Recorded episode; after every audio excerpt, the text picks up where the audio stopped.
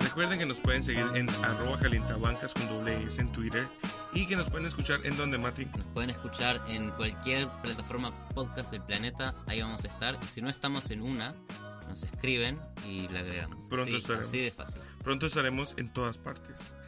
Eh, hoy vamos a hablar de qué, Mati, de cuál es el tema. Eh, vamos a hablar del Lego en la NBA. El ego en la NBA. Muchas cosas relacionadas al Lego esta semana. Muchas personas dicen que se necesita el ego, otros dicen que es un cáncer en el juego. Bueno, Jordan y Kobe, ego. Ego maníaco. Ego puro.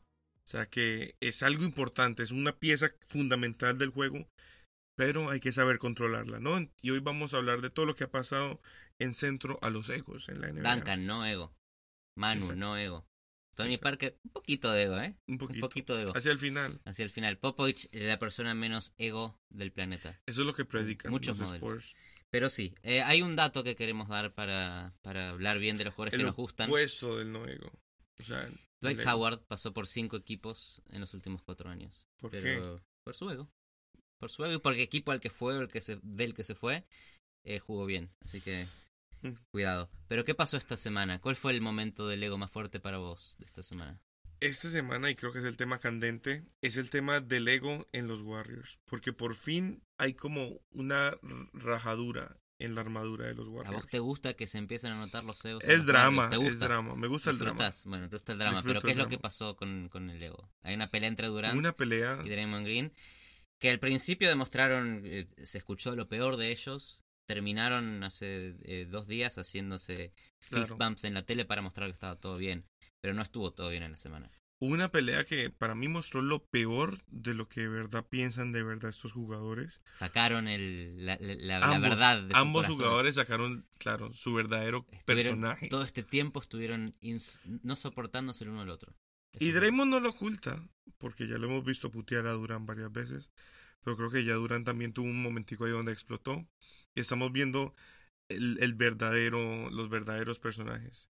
Y eso es muy interesante. Pero vos crees que las peleas no pasan todo el tiempo. Claro, pasan todo el tiempo.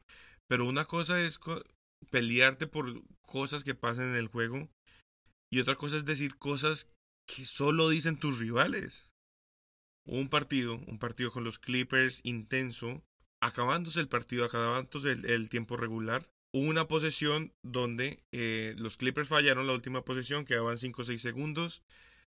Durant estaba en posición para ganar el rebote, pero aparece Draymond. Es su labor también ganar rebotes. Coge el rebote. No quería definir, él quería subir el balón. Mientras tanto, KD se quedaba en el fondo atrás quejándose. Era mi bola, era mi bola. Bueno, pero ¿por qué Durant no corre y corre con él en vez de quejarse? Eso es lo normal. Este instante quedaban pocos segundos. Supongo que él quería el rebote. Quería también eh, anotar. Como es normal, porque muchas veces Durán ha sido el que ha salvado a los equipos. Pero, pero esta vez el ego, el ego se interpuso. Durán buscando validación. eh, un poco también del ego de Draymond de no querer soltar el liderato del equipo. Termina avanzando el balón, se cae, entrega el balón, se acaba la tempo- el, el tiempo terminan perdiendo el partido, se arma una pelea en el camerino, el front office también involucra su ego. Sí, y eso es más grande de lo que era la jugada, la pelea, ¿no? Claro, yo creo que la jugada fue lo que detonó todo y de ahí en adelante en el extratiempo se fueron abajo. Los Clippers pasaron por encima, ganaron el partido y se mostró, se mostró una división.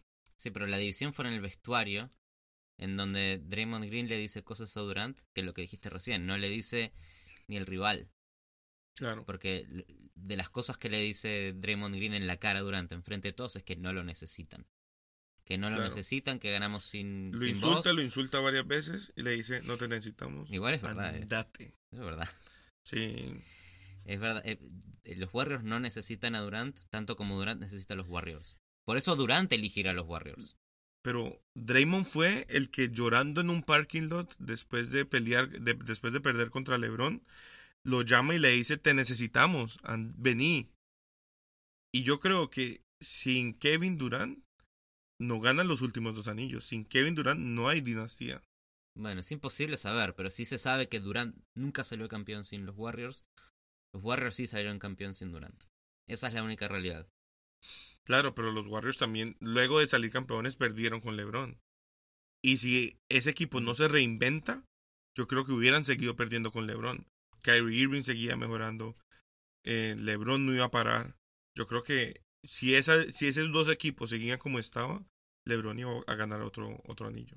Como líder de, de Golden State, que Durant se le empieza a quejar, en, a quejar en la cara en el medio del final del partido, ya es una falta de liderazgo. Sí. Y esas son cosas que Sí. probablemente Draymond Green nota en el vestuario. Y deben ser las cosas que le molestan. No, es imposible saberlo. Pero a Durant desde afuera, por lo menos, lo ves como un tipo que no se preocupa tanto por estar por detrás del. Comparalo con Tim Duncan, por ejemplo, como un líder. No, nunca, El- el- nunca. Tim Duncan es el papá de San Antonio.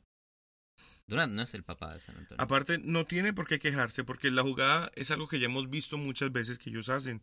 Draymond es el encargado de coger los rebotes, Draymond sube el balón y, y se estaba desarrollando como siempre pasa.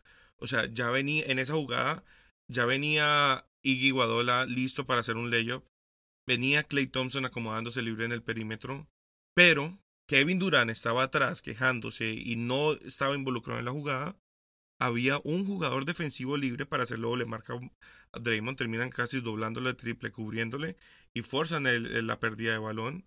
Y yo creo que si, le, si Durán hubiera acompañado la jugada y hubiera, como muchas veces lo hacen, la historia puede haber sido diferente y puede que el equipo, el partido se acabe ahí. Y que nunca se hayan peleado. Capaz. Pero va más allá, va más allá de la interpretación de la jugada. Porque para mí también se, se equivoca Durant. Pero se equivoca mucho más allá. Porque quejarse en la jugada es una muestra Claro. de que no es el líder que necesita el equipo, por lo menos para Draymond Green. Y se puso a hablar Clay Thompson en el vestuario, cosa que es- Calmando. Poco Clay pasa. Thompson es un tipo que nunca habla ni en entrevistas. Sí. Por lo tanto, la, la situación debe haber estado bastante complicada en el vestuario para que se haya metido Clay. Sí. Y ahí es donde dicen, hay rumores que dicen que esto determina que Durant no va a volver el año que viene. Un No va a volver a renovar. Un jugador anónimo dijo eso. Son versiones. Pero si alguien lo dice es porque algún tipo de verdad tiene, porque la fuente es verdadera.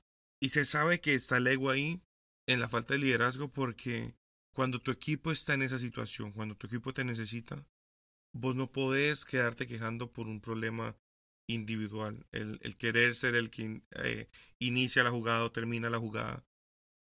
Y aún peor, si, si un compañero tuyo la embarra, la caga, tenés que apoyarlo, tenés que estar ahí, no puedes salir del, del eh, a la pausa y empezar a putearlo por un error que todo el equipo, todo el estadio en contra se había dado cuenta que había cometido. O sea, él sabe el error que cometió, él sabe que la cagó. Vamos a jugar, vamos a acabar con este partido. A ver, LeBron a veces, se- el, el caso de J.R. Smith, la, la, última final fue claro. Sí, Pero LeBron rara vez hace eso. sí. LeBron, si te mandas una cagada, ok, vamos, seguí. Sigamos, sigamos. sigamos. Durant no es ese tipo de, de jugador en la cancha. Sí. Porque los Warriors, primero los Warriors sale todo bien, por lo tanto no hay tantos momentos en donde eso tenga que pasar. sí. Pero como líder no aparece para los demás. Y el líder de, de- de ese equipo no es Durant, ni es Draymond Green, ni es Curry, es Steve Kerr.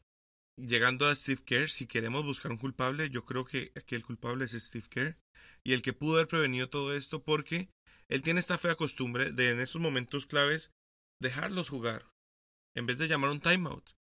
No, pero está coge, bien. No, La Draymond coge el rebote, te dan cuatro segundos, llamas un timeout, tenían timeouts, avanzás el balón, acomodas bien tu equipo, Draymond no pelea con Kevin Durant, no se cae, no, no la caga, no pierde el balón, tenés cuatro segundos, ¿vos sabés lo que pueden hacer los Warriors con cuatro segundos? Sí, pero también te puedes aprovechar una defensa desorganizada y meterle un punto antes de que se acomoden, que haya matchups mal puestos. Pero porque hacer cuando eso. vio que Kevin Durant se quedó y que había un mismatch, que había una, un desbalance ofensivo, ¿por qué no llama el timeout? Todavía quedan por ahí dos segundos.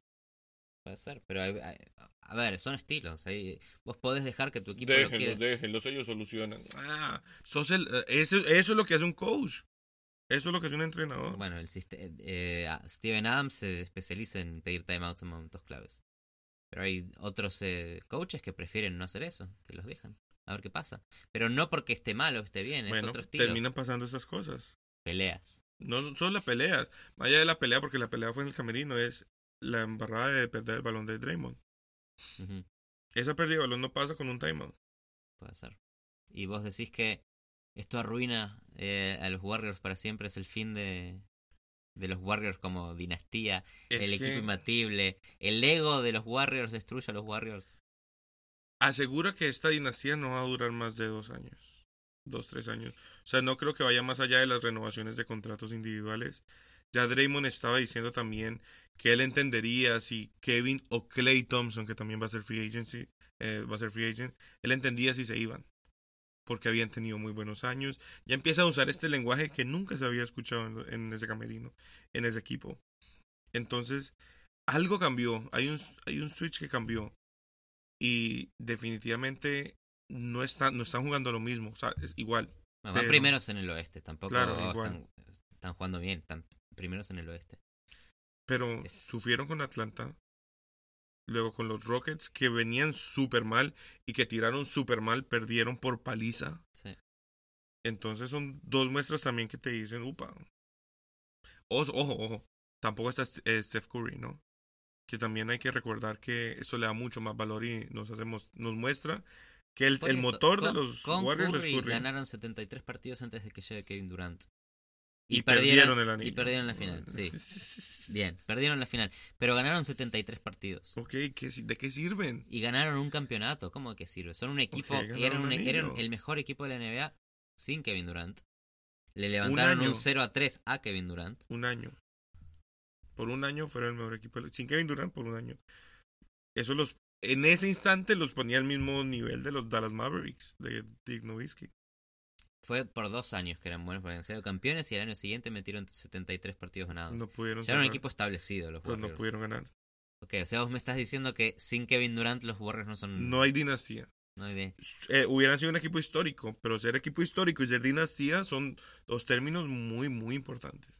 Muy ¿Quién es mejor en el oeste hoy que los Warriors sin Kevin Durant? Pone a Kevin Durant en el equipo que quieras. Si sacas a Kevin Durant, tenés tres jugadores buenos, pero no hay banca, no hay nada más. No, no, no, no sé qué tan lejos llegan esos tres solos. Ok, entonces necesitas que Kevin Durant se quede en el oeste para ser mejor que los Warriors. Otro equipo donde también ha habido interferencia de egos son los Rockets, ¿no? El, el caso Carmelo Anthony es un caso del que venimos hablando desde cuando estaba en los Knicks. El caso Eh, Carmelo de Anthony. El, caso sí. Carmel- Carmelo Anthony. El caso Carmelo Anthony y con Mike D'Antoni viene desde los Knicks.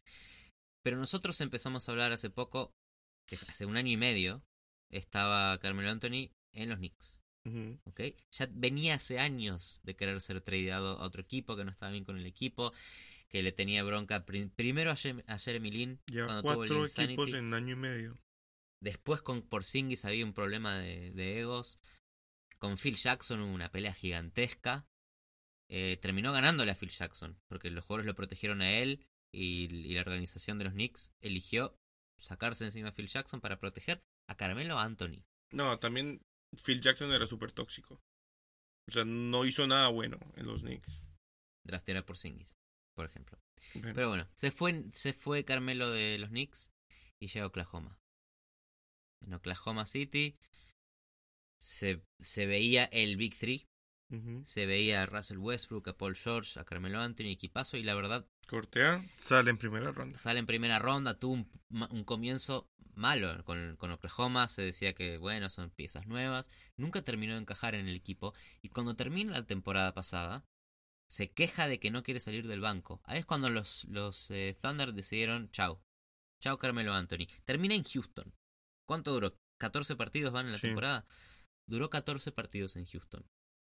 Y es otro caso de Carmelo Anthony luchando con, con su egoísmo, pidiendo más protagonismo, terminando fuera del equipo. No, es injusto porque él no ha pedido más protagonismo.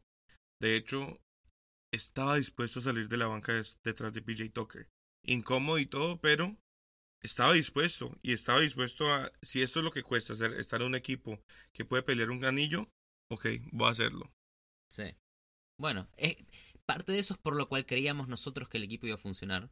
Cuando analizamos al oeste dijimos, ok, Carmelo Anthony eligió salir del banco, a diferencia de lo que había dicho cuando se fue de Oklahoma.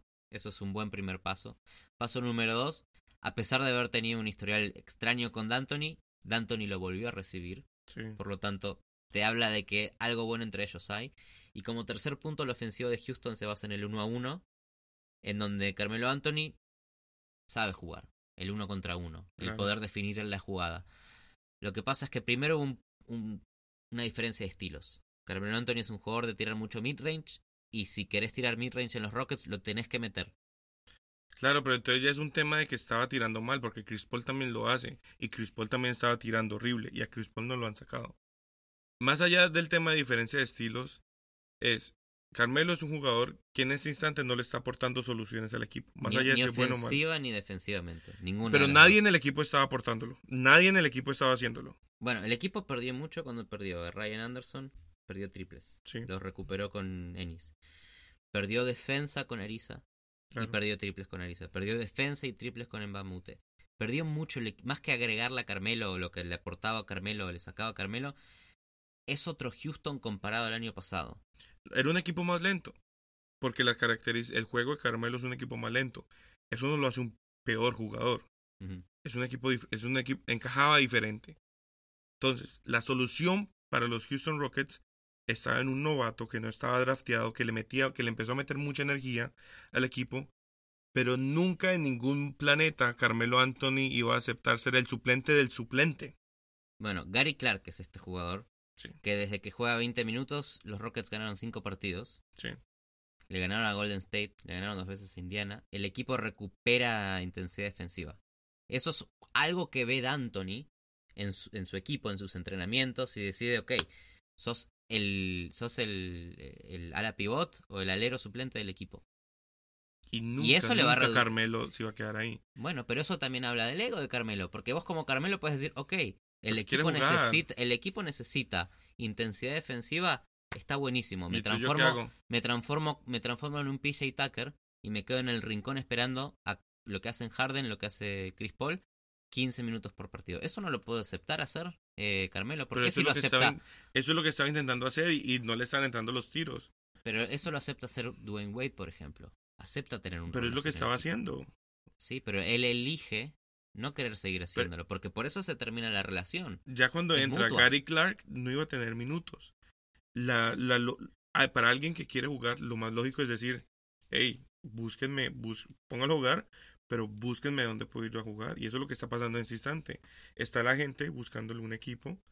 Mientras tanto, amigo, espere. Pero eso te habla del ego, porque en lugar de querer lo mejor para el equipo y de seguir participando con ese mismo equipo con el que tiene muchas chances de salir campeón, porque Houston es un buen Pero equipo, sin jugar. jugando lo que necesite jugar. Eso te habla de ego, es no aceptar tener un rol reducido en el equipo.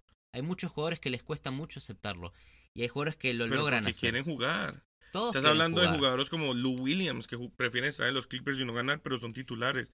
Jamal Crawford. Eso no lo hace malos jugadores, quieren jugar. No, pero mira el ejemplo de Vince Carter fue equipos que no ganan nada. Pero mira cuál es Le el rol que tiene Vince Carter hoy en los equipos. El rol que tuvo Manu los últimos 5 o 6 años en San Antonio. Aceptó tener un, un rol reducido. Jugar 15, mi- 20 minutos por partido y Y eso es lo que estaba haciendo Carmelo. Sí, pero Carmelo el minuto en el que le reducen la cantidad a menos de 20 minu- de minutos por partido, empieza a haber un tumulto. Pero es normal porque quiere, o sea, es un jugador que en cualquier otro equipo puede ser titular y tiene mucho, mucho, mucho para dar. O sea, un jugador del calibre de Carmelo no está para que sea el suplente de un suplente. No demostró que está, está listo para darlo porque jugó terrible esta temporada. Y Te aparte digo- de eso, ¿por qué no ¿Por qué no elegís poner a un equipo por encima de tus minutos? ¿Por qué no elegir salir campeón con alguien jugando poco antes que no ganar nada y jugar mucho? Esa es la historia de Carmelo. Pero hay Pasó poco, por los poco Knicks. honor. Pasó por los Knicks, no hizo nada. pasó por los Nuggets, nunca pasó a una eh, Por pasó eso se fue a Oklahoma, porque él quería luchar por ese anillo. Si no, se hubiera ido a los Warriors desde hace rato. Pero en el momento en el que Oklahoma le ofrece salir del banco de suplentes, él dice, "No, yo no quiero hacer eso." Hay más, hay más que eso, porque en general el equipo como Oklahoma entero se desplomó. Un equipo que, un equipo que sale en primera ronda, el barrido en cuatro partidos, no es solamente por un jugador. Yo te digo que no te sorprendas si, Carmelo se va a un equipo como Miami, empieza a ser titular y empieza a meter 25 puntos por partido. Y me encantaría. El net rating de los Rockets esta temporada con Carmelo Anthony en la cancha es negativo 9 puntos. Sin él es negativo 0.2. O sea, está, o sea, son, en el, está en cero. los Rockets están jugando mal. Bueno, pero Carmelo no le aporta nada nuevo al equipo. Más que quejas, más que pidiendo más minutos, pidiendo más tiros. Y está tirando menos que en su carrera y está jugando menos Pero que eso en es su algo carrera. que estamos asumiendo porque nadie, no sabemos si él está pidiendo más minutos. O sea, de Anthony puede que ni lo, lo fuera a volver a usar. Yo no creo que lo deje de volver a usar porque puede aportar algo al equipo. Si juega bien. Si juega Nadie bien. en el equipo está jugando bien. Entonces, en este instante y tras 10 partidos, hay que darles más tiempo. hay que Bueno, esperar pero por lo menos hasta Se febrero. va Carmelo. Llega Gary Clark.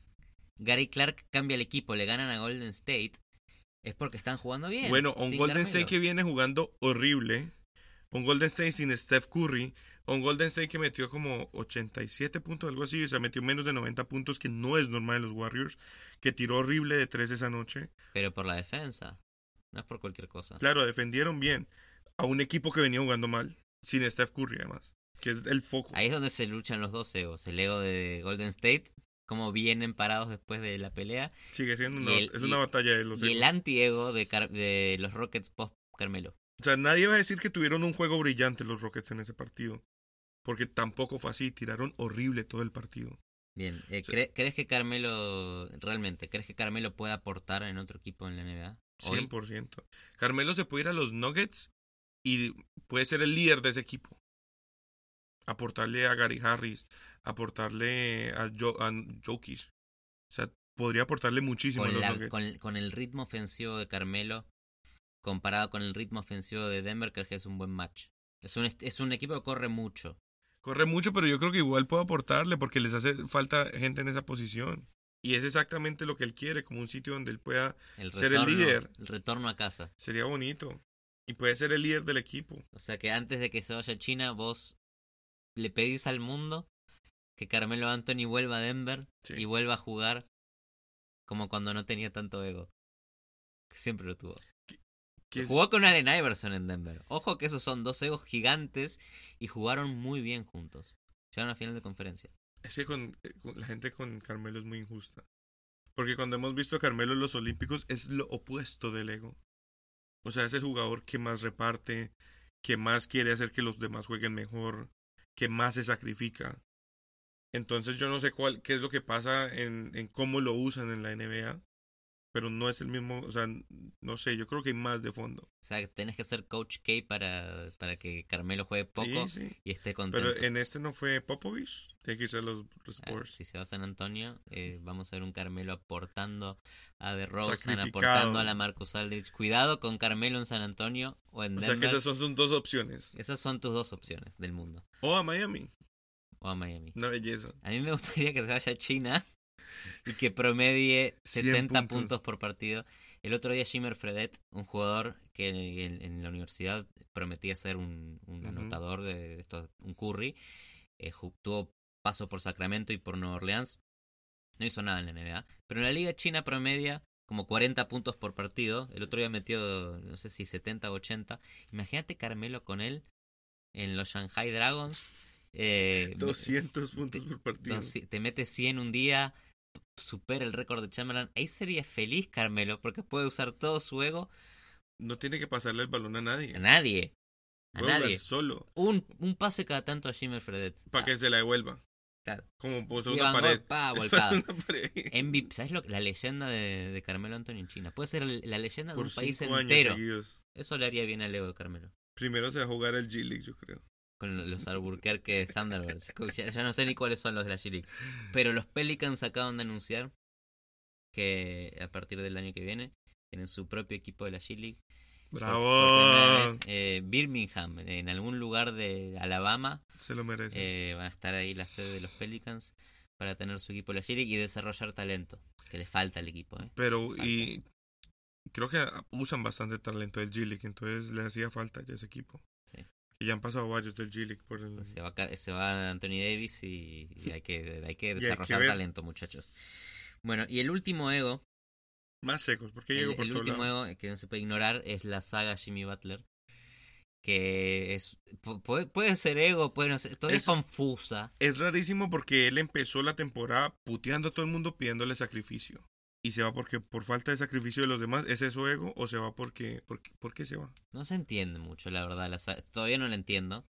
Porque cuando termina de irse lo el oficial, lo oficial es el trade de Jimmy Butler de Filadelfia por Dario Saric. por Robert Covington. Entonces, Y un pick. Jimmy. Butler llega a Filadelfia, hay dos jugadores que se van a... y un pick de segunda ronda se van a Minnesota. Y al irse Jimmy Butler de Minnesota, a hacer su conferencia de prensa en Filadelfia, le preguntan por Carl Anthony Towns, le preguntan por Wiggins. Y él lo único que tiene para ellos es hermosas palabras. Y del otro lado también, porque creo que Wiggins le preguntó a Ben Simmons, hey, ¿qué, qué opinas? Ben le preguntó a Wiggins, perdón, hey, ¿qué opinas? Y Wiggins le dijo, no, se van a llevar súper bien, van a ser mejores amigos, ese tipo aporta mucho, mete muchos huevos, pa'lante. Bien, entonces el problema no es con los jugadores. Fue muy rara la situación, porque acordate cuando entra Jimmy Butler al, al entrenamiento después de no venir, eh, de, no, de no ir a entrenar porque en todo el training camp no había llegado nunca. Eh, Pues estuvo entrenando por su lado. por su lado. Y, y le empezó a gritar cosas en la cara a Carl Anthony Towns, a Wiggins, no pueden ganar sin mí. Todo un momento extraño que si de verdad te importa el bienestar de esos otros jugadores, no haces eso. Sí. No, no tenés que tener la necesidad de entrar ahí y, y- y ponerte en, en- el mundo de la prensa como el jugador más importante del equipo. Eso no le hizo bien. Y termina yéndose de Minnesota. Termina yéndose, pero me parece que se ve la máscara de que esto es políticamente correcto. Porque algo te tiene que haber pasado. Claro. Algo tiene que haber pasado. Y yo creo que mi teoría conspirativa es Thibodeau y Jimmy Butler necesitaban la realidad, que pongan huevos Wiggins y Carl Anthony Towns. Y entre ellos acordaron este desastre y que el próximo que se va a querer ir de ahí es, es Thibodeau, porque la verdad, si el equipo no funciona después de este trade, va a estar en problemas. Ahora, analizando este trade desde lejos, ¿qué recibe Filadelfia? Un top 20. Un jugador que defiende. Defiende muy bien el perímetro. Un jugador que ataca, que mete puntos. Pero por el otro lado, Minnesota recibe a Robert Covington, que jugó en la G-League, fue un hallazgo, jugó muchos años en Filadelfia, y a Dario Saric, que se pensaba que esta temporada iba a tener una explosión, no la tuvo, está tirando mal, pero que todavía es muy joven, es muy joven, formaba parte del core de Filadelfia, y ahora pasa al banco de suplentes en Minnesota, atrás de Tash Gibson. ¿Cómo quedan para vos los, los Timberwolves? Post Jimmy Butler, post crisis, con un Thibodeau, con un Carl Anthony Towns, con un Wiggins ya en paz después de todo esto que pasó. Más allá de cómo quedan, también hay que hablar de que la crisis yo no creo que era con los jugadores, sino con el cuerpo técnico. Y hubo muchos rumores de que Jimmy Butler se quejaba mucho del el exceso de minutos que estaba jugando. 40, 44 minutos por noche. Eso le pasó en Chicago también. Y lo Era, el mismo, era Thibodeau también. Entonces, por eso yo creo que también termina yéndose. Y Covington llegó y jugó 40 minutos anoche, hace par de noches. Entonces llegó al mismo, al mismo abuso. Lo, de lo poquito que se ha visto, son un Wiggins y un Cat casi que liberados. Obviamente, eh, Butler maneja mucho el balón, necesita mucho la bola. Y Wiggins es un jugador que también necesita la, necesita la bola. En eso nunca, nunca compenetraron. Wiggins no es un jugador que se pueda quedar en la esquina esperando para tirar el balón. Y no es un jugador que obviamente mete tanta intensidad. En ese sentido, creo que el refuerzo de Covington puede reforzar un poco y de Saric llega un poco a reforzar defensivamente, que le puede liberar un poco el rol a, a Wiggins. Y que hemos visto que en ese primer partido sin él jugó mucho más liberado, metió 23 puntos, tuvo más rebotes, tuvo más asistencias. Kat también tuvo un gran partido de 25 puntos con 16 rebotes. Fue contra los Pelicans ese partido. Los Pelicans venían atrás y entre Anthony Davis, entre Drew Holiday, alcanzaron a empatar el partido. Y con toda la presión encima, Wiggins respondió, metió una volcada increíble, le metió una patada en las bolas a Mirotic de paso. Eh, Carl Anthony Towns metió triples claves, jugó bien el equipo y Covington también entró bien el equipo. Saric mm, se mandó un par de cagadas al principio, no jugó bien, pero el equipo se nota que tiene otra energía. Se nota que juega distinto. Que una ofensiva pase por un jugador tan es muy eh, para mí lo que tiene Jimmy Butler es que es más dominante de lo que necesita Claro. en ofensiva y eso es verdad, le saca protagonismo a, a Wiggins de la ofensiva. Hace dos años no vemos a un Wiggins manejando la pelota. ni cerrando los partidos, porque claro, el que recibía el balón para la última jugada era Jimmy Butler. Sí, y ya sin Ricky Rubio. Que Jimmy Butler nunca tuvo ese gen de, de acabar partidos, nunca tuvo ese gen eh, Kobe Bryanesco. Que Wiggins tiene un poquito, aunque no defienda bien, le gusta esa responsabilidad de cerrar los partidos y humillar al rival. Eso, eso sí lo tiene. Sí, y pensá que el Wiggins que conocíamos estaba ayudado por un Ricky Rubio en, en la base, le distribuyó el juego para él. Por primera vez en su carrera quizás tenga tanto la posibilidad de dominar la pelota. también. Porque Tig y Derrick Rose tampoco, tampoco le van a sacar todo el protagonismo a Wiggins ahora que lo tiene. No, T- Jeff Tick tiene habilidades que lo complementan a él, que eso es lo que él necesita. Y Derrick Rose es un apoyo de la banca que creo que va a seguir mejorando. ¿Y cómo queda para vos el otro equipo? Filadelfia con Jimmy Butler. Mejoran, pero no drásticamente al nivel que diga le van a ganar a Boston, le van a ganar a, a Toronto. Toronto siquiera. Sí. Van a ser mejores finales, van a ser mejores partidos, van a ser mejores playoffs, seguro, mucho más intensos. Pero también viene drama a un equipo que ya es semidisfuncional por muchos factores, por las distracciones mediáticas de Embiid, por la falta de tiro de, de Simon, que no tira. Con, con el Fultz. O sea, si no es en la pintura, ese tipo no tira. Fultz con todo lo que el- todos los memes que le sacan también y sus- que luego hablaremos de su, de su momento raro que lleva. Entonces, un equipo con muchas cosas pasando el tiempo, pero un equipo que tiene toda la intensidad que él busca, o sea, todos los huevos del mundo que él estaba buscando, en Philly los va a tener por lo menos. Es que Filadelfia, eh, me- me parece que Simmons es otro jugador que domina la pelota. Hay que ver cómo, cómo coincide eso con Jimmy Butler. Eh, y Embiid es un monstruo si está, si está sano. Es, es mucho mejor equipo Filadelfia de lo que era ese Minnesota. Para mí tiene un mejor coach. Claro. Eh, Thibodeau es tremendo coach defensivo. Pero tiene eso que hace jugar cuarenta y pico minutos a los jugadores. Los. Ofensivamente no tiene creatividad. En los finales de los partidos no, no hace más que un pick and roll. No hay jugadas ofensivas para tener los partidos. Brett Brown es otra cosa. Brett Brown inventa. Brett Sí. Brown está poniéndolo a Ben Simmons de base titular del equipo ahora. Con Jimmy Butler eh, eh, en una posición de alero. Con JJ Redick tomando, tomando el protagonismo de meter los tiros de perímetro abiertos y no tanto de tener que creárselos él. Mm, pero es que es raro, porque entonces a Jimmy Butler, ¿cuál, cuál esperas que sea su rol? ¿Que espere que Ben Simmons le genere y, y luego el terminar jugadas? No, el rol que tenés es que con Jimmy Butler tenés un, una amenaza de triples. Te puede meter triples si Sí. está abierto, eso es lo primero. Y si, re- y si recibe la pelota y agarra una- a un defensor que está como intentándolo eh, ir a bloquear para el tiro, puede penetrar al aro tranquilamente. Y eso abre otro triple o se la pasa en bid, que está ahora esperando bajo el aro. Piqui, Claro, abre, Entonces, abre más la cancha. abre mucho la cancha un jugador como, como Jimmy Butler. Que aparte lo tenés que defender de lejos. Pero el, el- el- la amenaza de tres es reciente, porque no es que históricamente sea muy bueno de tres. Y cuando llegan los playoffs y empiezan los momentos cruciales, él pierde como ese... Él no tiene ese gen clutch, ese gen de, de matar al rival. Es que tampoco tiene que tener el gen clutch en un equipo como Filadelfia. Porque el gen clutch lo tenés en JJ Redick. Simmons no va a tirar. Pero tenés en, en Embiid un tipo que demostró ser clutch. Un Eh, tipo que lo demostró. Claro. Y Jimmy Butler sí va a querer tener esos protagonismos. Pero tampoco lo necesita hacer. Puede ser un jugador que abra la cancha. Entonces, de nuevo, ¿cómo encaja eh, Jimmy Butler en los, Pero en los Sixers? le abre la cancha a Fultz, a Simmons, a Embiid, para que tiren de tres. Bueno, lo tenés a JJ Redick. O sea, el triples. único que se beneficia de este trade es JJ Redick. Está realmente. Wilson Chandler tirando triples. Está Embiid tirando triples. El único que realmente es malo malo tirando triples ahí es Ben Simmons, que no tira. Y no. Fultz tira a veces cuando está Y y Fultz es cuando se acuerda de su tiro. Pero es un equipo que eh, en transición es una máquina. Ben Simmons no tirará En triples, transición. Pero en media cancha son horribles. pero con Jimmy Butler lo mejoran. Y Ben Simmons no será un jugador que tire bien de triples, pero todo lo demás que existe en el básquet lo hace bien. Arma, eh, ofensivamente te, te comanda la ofensiva. Defensivamente es, está en su segundo o tercer año. Claro. Es un defensor de élite.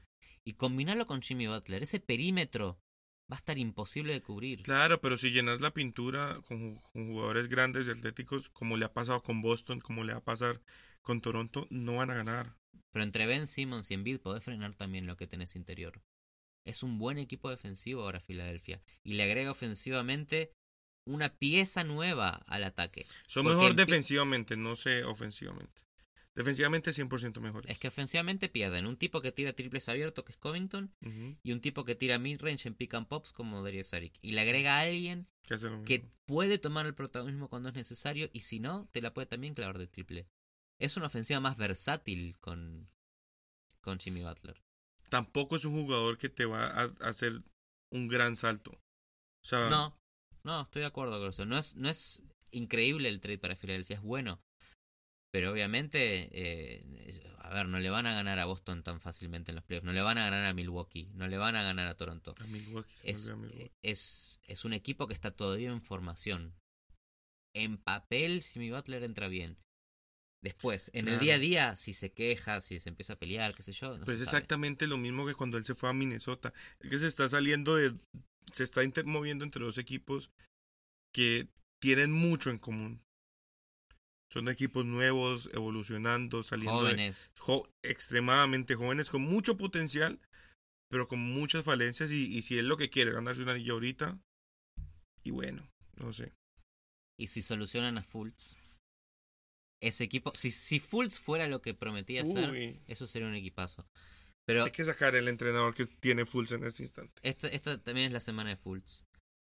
Porque es el otro tema de Filadelfia, que Fultz cada día tiene un, un, un, un motion Una de tiro distinto. diferente, sí. Cada día tira diferente. Y cada día tira más raro. ¿Qué Y le cada- pasa a Fultz? No se sabe exactamente qué es lo que le pasa a Fultz, porque nadie sabe, nadie habla con él.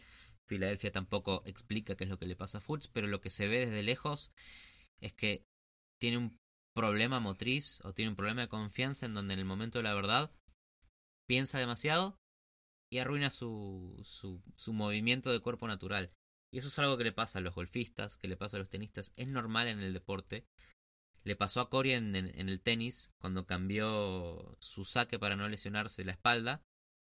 Nunca le salió bien el saque nuevo, nunca más aprendió a manejar su saque como lo tenía antes y le arruinó la carrera.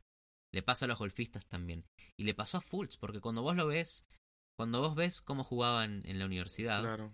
Tiraba bien los tiros libres, tiraba bien los triples, tiraba siempre igual. Y cuando llegó a Filadelfia el año pasado, Post lesión, ¿no? una lesión que tampoco se sabe si existió. Claro, fue Porque- raro. Fue muy extraño. Llega a Filadelfia, primer pick del draft, la pelea con Lonzo Ball, y de repente no jugaba, no se sabía lo que tenía. Jugó el Summer League, ¿no? Jugó bien, normal. Todo y, normal. Y desapareció. Y desapareció de la faz de la tierra. Y lo único que se ve ahora es él en los, en los entrenamientos, videos en los partidos, siempre tirando diferente. Por cierto, qué, Siempre qué mala inefectivo. clase la gente que hay en Filadelfia grabándolo y burlándose en los entrenamientos y poniéndolo online. Porque eso es claramente alguien que está ahí en el entrenamiento, disimulado. Ey, es tu equipo. No Sí. sé, o sea, no sé a quién tiene trabajando ahí, grabándolo y causando todos estos memes. Pero pobre tipo, ya Pero al principio que- era que chistoso, ahorita es como, Pero eso es lo que tienes que enfermo. superar. Como jugador de la NBA, tenés que poder superar esa presión. En lo grande y en lo chiquito en el momento de la verdad. Entonces, Fultz necesita, primero, darse cuenta que, que está en su cabeza. Es lo, lo más importante de todo. Darse cuenta del problema y después trabajarlo. Estaba viendo que el último tiro, la, la última manera que tiene de tirar tiros libres es agarrando la pelota en la mano y subiéndosela rápido por los dedos para tirar rápido sin pensar. Claro, Eso es un paso para adelante. Si bien no es un tiro rutina. mecánicamente que podés imitar cada vez, por lo menos en su cabeza, le ayuda a no tener esa presión. ¿Qué es lo que hizo Dander Jordan para mejorar su, sus tiros libres? Tiene una rutina extrañísima. Algo que lo distrae y le quita la presión, ¿no? Básicamente. Sí, le empieza a preguntar al- al- a sus compañeros a quién van a marcar. Siempre hace lo mismo. Le pide la pelota al, al referee. Y todos, todos saben y todos lo, lo ayudan, ¿no? En su rutina. Y todos lo ayudan en la rutina. Y mejoró un 20% de sus tiros libres. Una cosa increíble. El jaca de Andre desapareció porque de Andre Jordan se dio cuenta que estaba en su cabeza. Pero no solo en los tiros libres, ¿no? No, le pasa en todo momento. Y eso es lo, lo complicado. Es lo sí, pero a ver, eso es parte de que el equipo te ayude también. Y aun cuando no tiene los espasmos en, en los brazos al tirar, tiene como este movimiento incómodo de, de un salto que no es un salto, como que es un salto con mal timing, como cuando en el 2K disparas y luego salta, como cuando hay Te ese, equivocaste. claro, como ese disconnect de tiempo, que no sé, men, es, es muy raro lo que le pasa. Bueno, y ya este es su segundo año en la NBA. Eh, hay que ver si Filadelfia quiere ayudarlo a, desarrollarse de verdad y sacarlo del pro- de este problema que tiene. Tienen que, porque obviamente fue un huevón trabajando allá el que lo hizo. Sí. Venía, venía bien, Fultz. Lo arruinaron. Al- al- Le algo le hicieron. El tema es que sigue siendo titular, sigue aportando de alguna manera. Entonces, claramente están trabajando por salir de eso. Es que por fuera del problema que tiene de tiro es un jugadorazo. Entiende muy bien el juego. Entiende el juego, súper atlético, puede saltar y volcarla a cualquiera. Es un monstruo, Fultz. Si desarrolla esa confianza para recuperar el tiro, es la vaina que eso le está afectando su confianza, sí. su felicidad al jugar, porque el ver eso, cada vez que tira un tiro libre y cada vez que te hacen faltas a propósito, casi, como que te... yo confío en que Jimmy Butler va a cagar a pedos a Fultz. Te pasa, tira bien, huevón. Tira bien, tira solamente. eh, Todos los días llega a la casa y le dice, tira bien. Y Fultz se asusta y empieza, Empieza a tirar bien. bien. N- co- Más, Se distrae la- pensando en la presión de Butler. La única respuesta al miedo que tiene es darle más miedo. Y ahí le va a empezar a invocar Fultz. Y así es como vamos a ver cómo Filadelfia se mete en la final de la NBA, ganándole en cuatro partidos a los Bucks de Giannis eh, Antetokounmpo. Y después final contra Golden State. Tiene el triple para ganar o perder Wow. el Game 7 de la final de este año. Y lo tira con el espasmo, pero entra. Filadelfia campeón. Wow. Y todos niños, niños por las calles de Filadelfia y de los Estados Unidos y del mundo, tirando con el espasmo de Fultz. Empiezan a ponerle Fultz a los niños como primer nombre. Ya no es un apellido. es Fultz Rivera. Fultz Rivera. El, el niño que es el próximo Fultz, dicen algunos. Fulcito. El próximo. Fultz. Porque la leyenda de Fultz empieza hoy. Y termina en 2024 con 8 títulos, 4 MVPs. Y lo más importante, su tiro icónico. Wow. El Jeep. El Jeep. Eso fue todo, Humberto. ¿Dónde nos pueden seguir, por favor? Síganos en arroba calientabancas con doble S. Por- Gracias por escucharnos en este bello programa. Donde nos pueden escuchar además. Si quieren En cambiarse todos de lados plataforma. nos pueden escuchar, en Spotify, en Stitcher, en iTunes, en donde busquen, estamos. Tengo una última pregunta. ¿Qué para pasó? Humberto.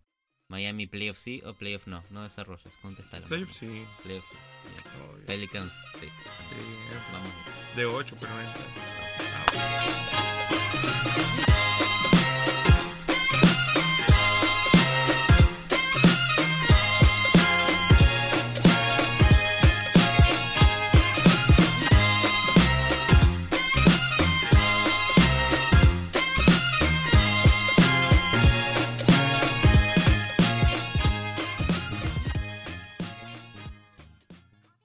La lucha con que tuvo internamente con Dwayne Wade, él pudo simplemente volverlo a filmar y ahorrarse ese ego de dejarlo ir a un equipo competidor, dejarlo ir a un equipo que probablemente lastimaría su ego y prefirió dejarlo ir en pro del sacrificio del equipo. Ese es el legado de Pat Riley, sacrificarse por el equipo más que por encima de cualquier otra cosa.